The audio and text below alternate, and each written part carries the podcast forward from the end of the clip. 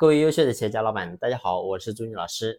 咱们老板必须要把企业变成员工发展的平台。那么过去呢，我们讲到平台，一定会想到互联网企业，包括说今天我们所能看到的滴滴也好，美团也好，淘宝也好，等等，你会发现所有的这些互联网企业，它都是打造这个平台。我们就拿滴滴来举例子，你比如说滴滴这些司机，那么车是谁的？不是滴滴公司的，是司机自己的。那么由谁加？自己加。然后如果说违章了要罚款，谁罚自己去承担。所以你会发现滴滴公司所有都不给你报销，也就是说员工他在这个平台里面他是给谁干呢？是给他自己干，不是给滴滴公司干。所以呢你会发现，就因为用了这么一个方式，那么让滴滴在短时间几年之内就把传统的出租车直接给干的不行了。所以呢这就是平台的力量。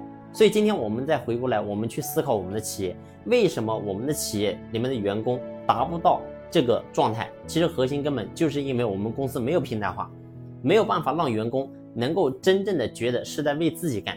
所以呢，当他为别人干的时候，你会发现他自然没有动力。所以呢，公司平台化其实呢是我们作为老板的你你的一种思维模式。那么在这个点呢，我们过去很多人你会发现你是封闭式。你是怎么样封闭的呢？你总觉得公司是我自己的，那么呢，你把公司当成是你自己的，最后你会发现在企业当中也只有一个人最操心，那就是你自己最操心。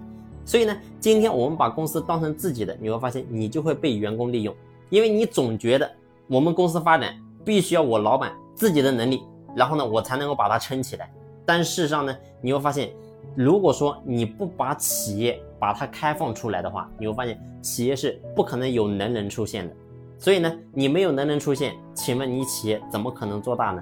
所以我说，其实公司要想平台化，其实是一种思维模式。那么这个思维模式里面呢，有个非常重要的，就是你到底是把企业当成是大家的，还是当成是你自己的？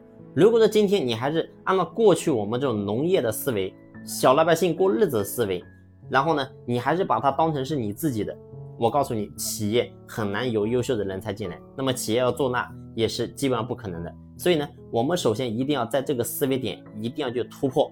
要记住，我们当老板做企业，永远不是靠己之力，是必须要靠真正有能力、有本事的人跟我们共同把这个事儿干大。那么前提是什么？前提就是我们一定要把公司先开放。把它变成大家的，那么这样呢，大家才能真正的为你所用。好了，这一期的分享呢，就分享到这里，感谢你的用心聆听，谢谢。